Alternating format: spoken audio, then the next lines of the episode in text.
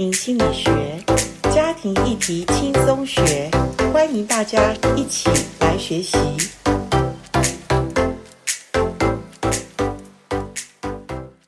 欢迎来到家庭心理学。今天家庭心理学要跟大家探讨的一个议题呢，呃，不是那么普遍，但是我觉得在谈家庭的时候，这个议题多少在我们许多家庭里面是有呃一些困扰的，也就是身心疾病的家属关怀。那为什么我说会有一些家庭多少在听我们 Podcast 的，也许你的家庭正有这些的家人受了身心疾病的困扰。那我今天的播音室请的 Selina，因为 Selina 是一个对人非常有兴趣，而且她周围有好多的朋友也受过身心疾病的一些困扰。那今天我播音室请 Selina 跟我们听众朋友打个招呼吧。Hello，大家好，我是 Selina。好，Selina，因为根据呃报道，二十一世纪人类的三大疾病就是忧郁症。艾滋病跟癌症，你知道这些人口的比例吗？在全球，嗯，哇，差好多。是是，忧郁症就有三亿的人口，那艾滋病是三千万，癌症两千万。哇，忧郁症就有三亿，然后艾滋跟癌症都是用三千两千来算，所以这个比例，所以我说，呃，我们周围的人可能。呃，几个人当中，我们就会发现他可能有这个忧郁症的困扰吧。是是，是。好，那我刚已经介绍你，就是说你的周围或者你的朋友或者你在辅导过程中也遇到，呃，所谓的忧郁症的人哈。当然，忧郁症这三个字一定要经过。医生专业的评估，那我想请问一下，因为我们都是一个想帮助别人的人嘛，哈，在这本书《人人都能辅导》这本书里面，你看到了什么？嗯，我觉得呃，忧郁症哈，我觉得现在真的是蛮普遍的。呃，周围哈，你可能看一下你周围的人，很多都有一些有忧郁的症状，严重一点呢，就会有忧郁症哈，就是被呃被医生诊治为忧郁症。那我我觉得很重要的哈，就是呃，在课本上哈有讲到，就是说，嗯，第两两百五十八页，OK，对于这个关怀的啊，忧郁症的关怀哈，有一例呀四要五不关怀的原则啊，四要就是我们要倾听，要耐心，要支持，要鼓励哦，而且是带着怜悯的心。那五不嘞，就是不批评。不指责，不急躁，不强求，不放弃。那我觉得，呃，这几点呢，对我来说，我觉得是非常的重要。因为忧郁症的人呢，他们很多的思想都是很僵化的，在两百三十七页，他们的思想是非常的僵化，就是他们不太能动哦，他们想想要这样做，他们就想要这样做，他们不太会去，呃，就是他们黑白非常的分明。啊，非好就是即坏啊！他们的情绪方面一来的时候，他们就很愤怒，也会很失望，非常的焦虑。那人际关系常常因为他们的情绪没办法控制，思想也没办法调整，所以他们的人际关系相对的就会也就会出现很大的问题。那对，尤其首首当其冲就是家人啦、啊。对对，嗯、那其实你刚刚讲到以利亚的关怀哈，嗯，那其实圣经也有讲到忧郁症诶，只是我们呃。愿不愿意去，呃，承认或者我们说这个是圣经已经写的，他不避讳的谈到我们人在受太大太大的压力的时候，或者非常孤单，或者长期的呃一个没办法释怀的事。那以利亚当然他因为当时代受了那个亚哈王就是耶洗别的追杀哈，那他真的是求死。他有几个症状，是不是就是忧郁症的症状？是。是有嘛哈，他躲起来，他人际关系他没办法处理，他躲起来不吃不喝，然后就昏睡，是，然后从上帝那边把他叫醒来，嗯，那上帝就关心他了。然后上帝的以利亚关怀，就像刚刚 Selina 讲的，哈，就不批评他，也不指责他，嗯，好，也不强求他，更不放弃他，是，好，上帝就用天然的呃、嗯，就是照顾他，然后让他有体力，然后再再走四十天，哇，圣经都这么的。呃，把这个以利亚原则，就是照顾忧郁症的原则都有讲到嘞。对，是是。可是我觉得，因为我们是家人的关系，对，常常就是呃会忘掉，就是说呃碰到事情的时候，我们就会想要讲讲个理，或者是说明明他错，我们就想要把他纠正过来。所以有时候被呃忧郁症的家属也会把他被他们的情绪搞得我们自己情绪也不好。哎，这是真的耶！嗯、你讲的好棒哦。对，从从哪里你觉得有什么提醒吗？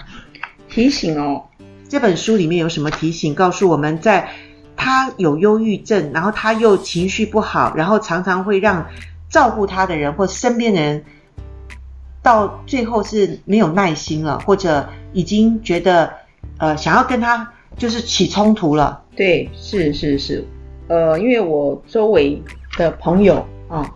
呃，就是呃，有看到，就是说，呃，夫妻有一些冲突，结果，呃，太太其实非常清楚先生已经在吃药了，而且越吃越重。可是当他们在讨论家庭要搬家的事情的时候，先生非常坚持。我们刚刚有提到，就是说他们的思想是比较僵化的，OK，他们比较没办法调整他们的一些情绪，嗯，所以这个太太就忘了这一点，所以就就跟他起了非常大的争执。哦，对，所以我觉得家属有时候就是。在那个情绪当中，其实其实是很很容易忘掉这这一位家属，他其实是忧郁症的患者啊，所以我们不可以说呃以平常人的心态去跟他讨论事情，一定要不要批评，不要指责，不要论断。OK，嗯，那我们因为现在的忧郁症这么多呃发生，所以我们就是很好奇，为什么现代化？我的意思是说。科学啊，什么那些或者人的物质越来越好，是反而人的心灵好像生病的越来越被看见，或者说因为人的寿命延长了，所以呃看得见说有人的这种病症出现嘛。是。哦、那呃这本书我觉得两百五十页探讨忧郁症的病因学哈，嗯，我们要不要从这个病因学里面，我们来呃分享一下，如果说。我们的家庭关怀里面，我们怎么看一个忧郁症？我们家人要怎么去面对他？就像你刚刚讲，他已经是思想僵化了，我们却一定要他改变，或者要他想另外一种方式。可是他明明就是生病了嘛。是，是我们家属真的有时候受不了嘞。对对，其实家属的压力其实也蛮大的哈，因为。呃，大家都上班嘛，下班回来也都是想回到家是要一个舒服的地方，可是还要面对忧郁症的家属，其实是是很很辛苦的啦。对，那如果说病因里面，我们说呃，从基因的开始看，呃，其实很简单的讲，嗯、呃，其实家庭的遗传是有一些啦，哈、哦，那还有就是简单的讲，现在的科学发达，已经可以查出这种。呃，病症的原因是有呃内分泌，就是脑内的一些传导物质的不平衡嘛。是。是。那所以我们是家属，我们第一个他得了忧郁症，我们应该要怎么样？哦，我觉得就是呃，我们要先体谅他，他的我们知道他的一些个性嘛，就是呃，我们刚刚讲到他的思想，思想很多僵化，我们在跟他沟通的时候一定要有非常有耐心哈。哦呃，就是尽量不要跟他起冲突，OK，啊、呃，尽量跟他安抚他的情绪，是啊、呃，让他 calm down 下来了以后，呃，再找机会慢慢的跟他说，不要当下就是说知道他是忧郁症的病患，然后他有情绪来的时候，然后又当下一定要跟他讨论个所以然来，那样子的话就很容易起更大的冲突。真的，真的，而且我发现其实很早以前我在学心理辅导的时候，他讲到一个观念，就是说。很多单亲的孩子，或者从小，呃，父母就是可能有人去世啊，或者就是没有办法控制的因素下，其实那样的孩子在成长过程中比、嗯、呃比较容易得忧郁症。诶，那我这样想想，我就是其中之一嘛。我的成长有很多负面的经验，还有呃这个知识系统也不够足嘛。好、嗯，那这个都是环境的因素，也是我们在讲忧郁症的病因学造成的原因嘛。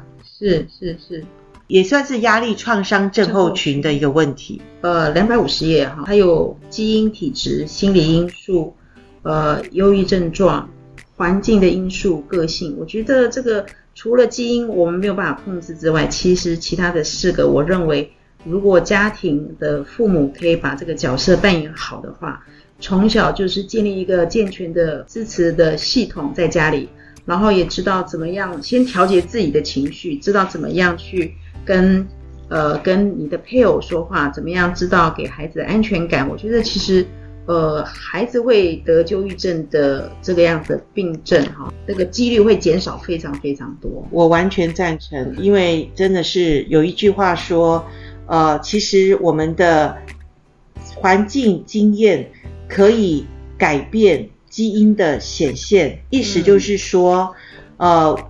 环境的这个控制呢，是我们后天可以来控制的。那先天的基因当然就没话讲，因为呃，真是不容易去做调整。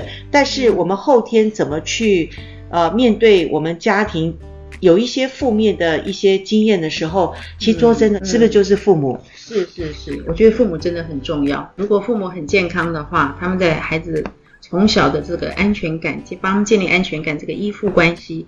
各方面就会比较稳定的话，孩子这个成长过程中，他也比较知道怎么样去面对他要面对的一些困难，哦，他的那个心态就会完全的不一样。对，可是问题就是，嗯，有的时候我会觉得，成年人、大人有这种忧郁症或者有一些问题的时候，嗯，他的情绪就很难控制，所以会造成孩子的嗯压力更大的一个负担一个问题。是，是，所以我们说。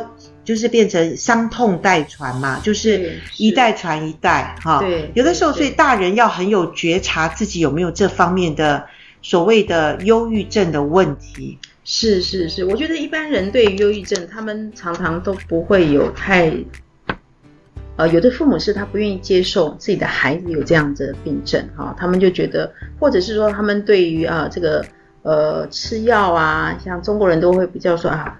能不吃就不吃啊，或者是说啊，这个呃，智商辅导没什么用啊，只是去说说话，浪费钱而已啊。啊，我都听过旁边的人都这样说，他们就觉得啊，反正多休息就好了啦，就不用吃药。可是事实上呢，忧郁症呢，其实这个治疗啊，其实很重要。它除了休息哈，如果确认是忧郁症的话，最好还是要有辅导智商，然后要配合去看医生，固定吃药，不要自己随便断药。对，一定要照医生的指示，医生说可以断药才。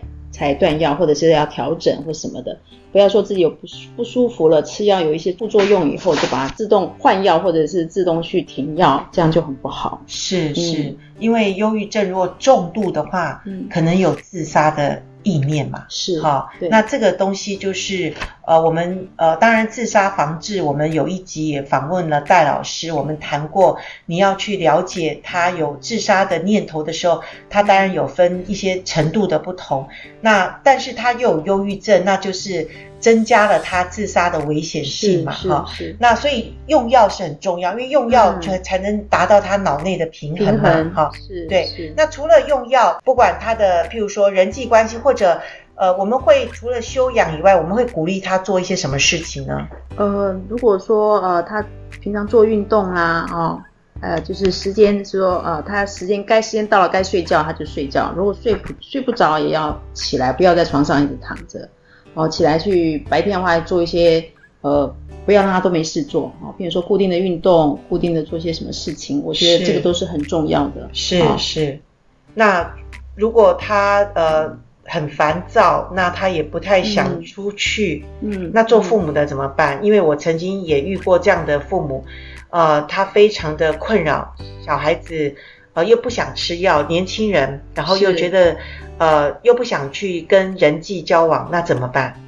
呃，我觉得可以，呃，如果没有同才的支持的话，我觉得可以去找一些，呃，专业的辅导的机构哦，啊，或有一些读书会啊，或者是去参加一些，呃，爬山啊，运动啊，哈，可以让他有一些体力上的，呃，运动。他的消耗，我觉得这方面也是都很好的。是，当然这个是希望他们能够走出去，然后阳光哈，能够使他们的脑内的分泌更好。那当然，我们有时候呃，不要说一些无谓的话，说呃激励他，你一定会更好的，然后你一定要加油。好，然后你出去散步，心情会变好。当然这些话是没有错，嗯、可是我觉得最难的是我们花时间陪伴他们，是对不对？所以如果能够呃陪伴他们出去走一走，诶，搞不好他心情可以把他里面的负面的话，能够借着我们陪伴，嗯、他能够说出来。啊，那所以呃。其实我觉得这些照顾别人的人也很需要被照顾。是是是，我觉得他们也有很多的压力，因为呃，如果忧郁症的人，他们的情绪比较不稳定嘛，思想比较僵化，所以照顾他们的人必须要很有耐心。那他们自己本身也有情绪，所以他们的情绪也是需要被疏导的。所以、嗯、对，真的，我觉得身心疾病的人呃家属是我们呃真的是需要特别的去。呃，也陪伴他们，也要去鼓励、帮助他们的。那我记得，呃，当然我们之前有开过一些身心疾病的课程，有一些人也探讨过，呃，他们自己内在心理的一些困扰哈。那最后我想说，就是呃，这一类的人是他们人格上是比较有特殊性嘛，是，他们比较是呃容易焦虑。然后也比较不太向外发展，是不是？他如果如果可以跟别人交朋友，可能这方面问题比较少一点。对对，他们通常都是呃责任感非常强啦，很很注重。呃，两百四十九页哦，有写呃忧郁症的候选人哦，那上面就有写了有六点，就是他们呃常常就是做事一丝不苟，责任感非常强，好、然后也注重次序，很在意别人对他们的评价。然后对方也优先于自己啊、哦，不能订立优先的顺序，也不能转换心情。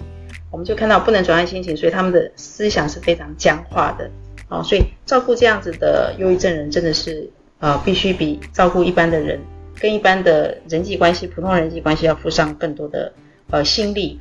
哇，你这边刚刚念的那个第四、第五点，嗯、对方优先于自己，然后不能定定优先次序。哇，这有很多人都可能有这个状况，嗯、可是忧郁症的人的候选人有这个特质哈，嗯，那表示说，呃，他真的很在意别人对他的看法，因为他想要让别人觉得他是。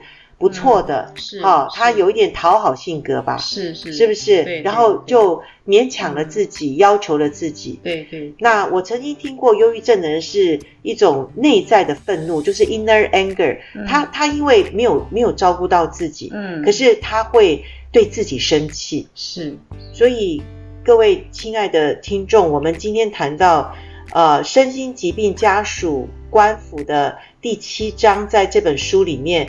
其实，呃，我们虽然不一定会成为忧郁症的患者，但是我们周围的人有可能他说：“哦，我的某某朋友他得了这个问题。”那我相信我们是要学习，学习才会有能力，有能力才会真正的帮助别人。所以，呃，我们增加我们的一些对这些忧郁症的认知，我觉得蛮重要的。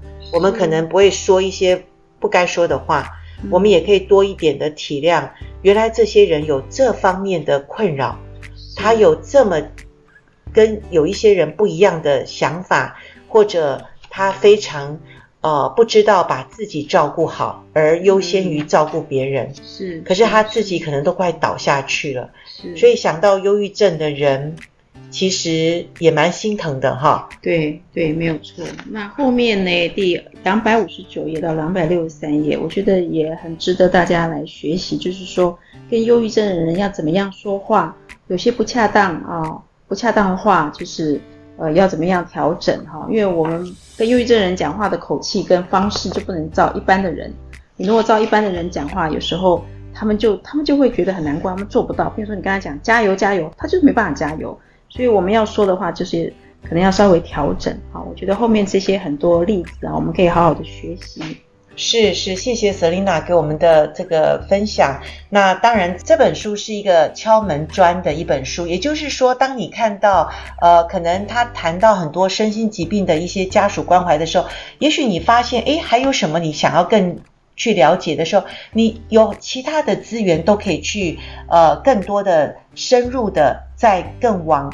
呃专业的里面去了解。那我觉得家属的官府实在是需要学习，而我们对于这样的家庭，我们也要更多的认知。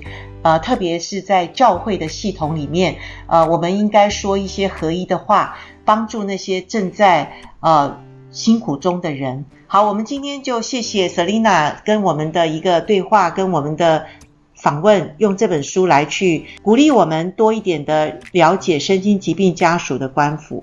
嗯，谢谢你，谢谢，拜拜，拜拜。